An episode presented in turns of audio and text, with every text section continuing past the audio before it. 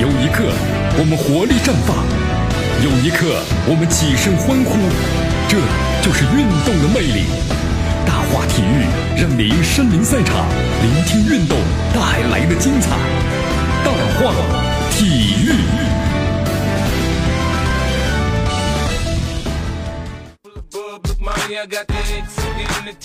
好，这里是大话体育，我是江南，欢迎大家的继续锁定绵阳广播电视台九十六点七啊，继续关注我们的节目。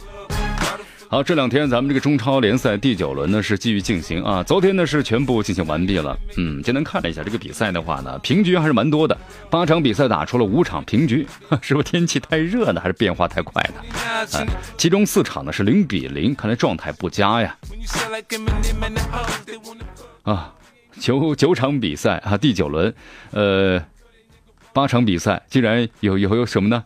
五场是平局啊。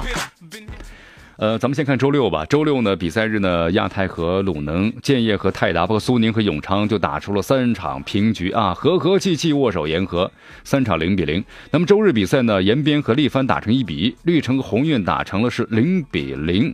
呃，同时呢，这个进球的爆点呢，比赛中来自于是申花和富力，申花多点开花，最终五比一战胜对手了。这个富力的话，到现在为止，他的外援们好像没有形成战斗力啊，挺有意思。这个申花和富力这场比赛打进六球，那么其余六场比赛加起来呢，也只打进了七个球啊。你看，我们说了，这个比赛呢，你只要赢一场就是三分，对不对？你输一场呢就没分了。申花拿下这场比赛之后呢，积分上升到十三分，来到了积分榜的第六位。呃，这个比分的话呢，和这个第一集团的恒大和苏宁还有点差距，但是跻身的第二集团了，所以说争取这个亚冠呢，还是有希望的。来，咱们一场一场比赛的来了解一下啊。好，咱们先说那场惨败吧。哈，广州富力客场惨败于一比五上海申花。这这场比赛在看完之后呢，有点挺让人吃惊的啊。富力实际上已经对上海球队呢九连败了。就是富力啊，今年的话呢，好像感觉这个整个的状态呀就不在其中。呃，这个富力球队啊，咱们现在觉得还要往前说点，就从这个去年说起吧，一五年。当时上海呢三支球队嘛，申花、上港和申鑫。那么面对这三支上港、上海球队的时候啊，富力呢全部都失利了。难道逢逢逢胜逢申上海就不胜吗？呃，所以说来到今年的话呢，其实可能富力的话心中还要憋了一口气，希望呢这个运气能够转一转。那今年的话还是没转过来，客场零比一不敌上港，对吧？呃，这次客场的一比五又不敌申花。连接失利，让球迷们感到呢还是蛮奇怪的。呃，到现在为止啊，就是生富力的这个外援呢老不进球啊。相比于部分球队依赖于外援的情况，富力的情况正好相反了。到现在为止啊，自己打进了八个球当中，进球球员全部来自于本土球员。所以说，这外援到底怎么了？全部哑火呀？什么时候开火，成了球迷们特别关心的问题。这水土不服的话，都半年的磨合期了啊。难道富力买到了水货吗？啊！好，咱们再来说一下恒大啊。恒大呢，现在把重心呢就放在了足协杯还有中超，所以说现在这个一路高歌了啊。卫冕冠军广州恒大呢，二主场二比零是击败了申斑马的这个河北的华夏幸福，豪取了连胜是八连胜了，八连胜了啊！一下子呢积分二十四分，继续排名第一。你看，从第二名到第六名啊，非平即负啊。哈 哈呃，专注恒大。这联赛的恒大已经在联赛中一下和其他球队把这个比分拉开了。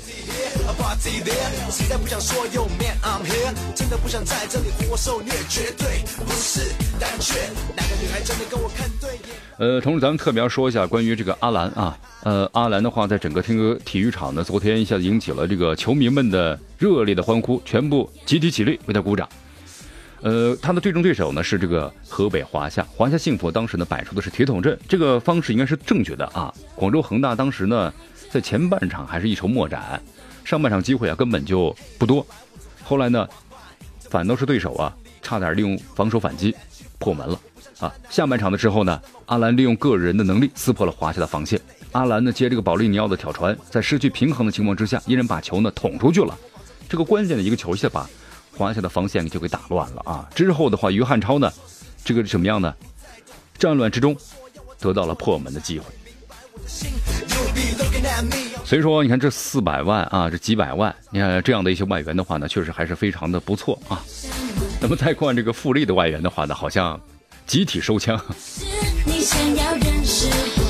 好，再来说一下这个北京国安队啊，北京国安队呢是迎来了中超联赛第九轮的主场和上海上港队的比赛。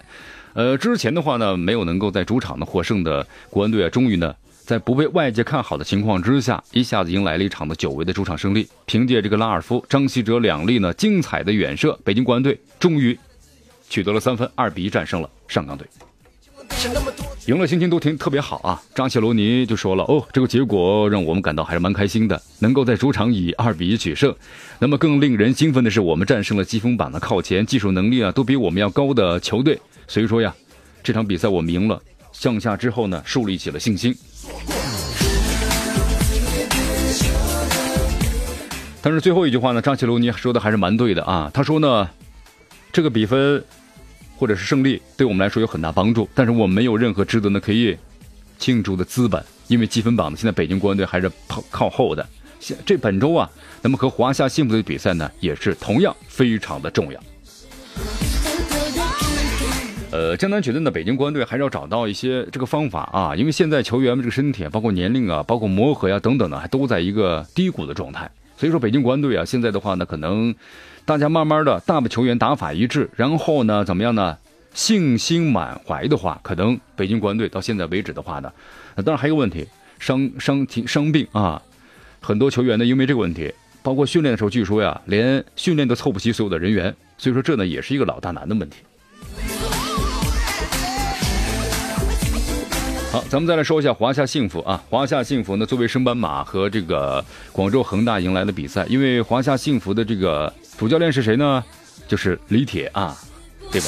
其斯科拉里呢和这个李铁之间呢也都很熟悉了，因为以前李铁不是在这个恒大做这个执执教工作嘛，做这个助理，所以说都非常的熟悉。好，呃，其实李铁呢还是李铁，呃。他自己也特别谈到了啊，其实工作吧，八场比赛拿到十四分还是不错啊。作为升班马的话，当然这是别人对他的评价，他自己呢还是蛮谦虚的。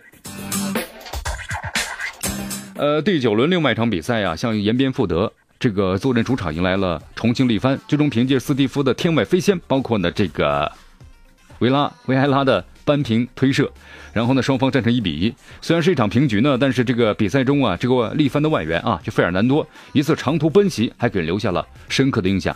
感觉呢，他就是中超的这个贝尔，力帆小摩托。好，朋友们，今天节目到此结束，明天见。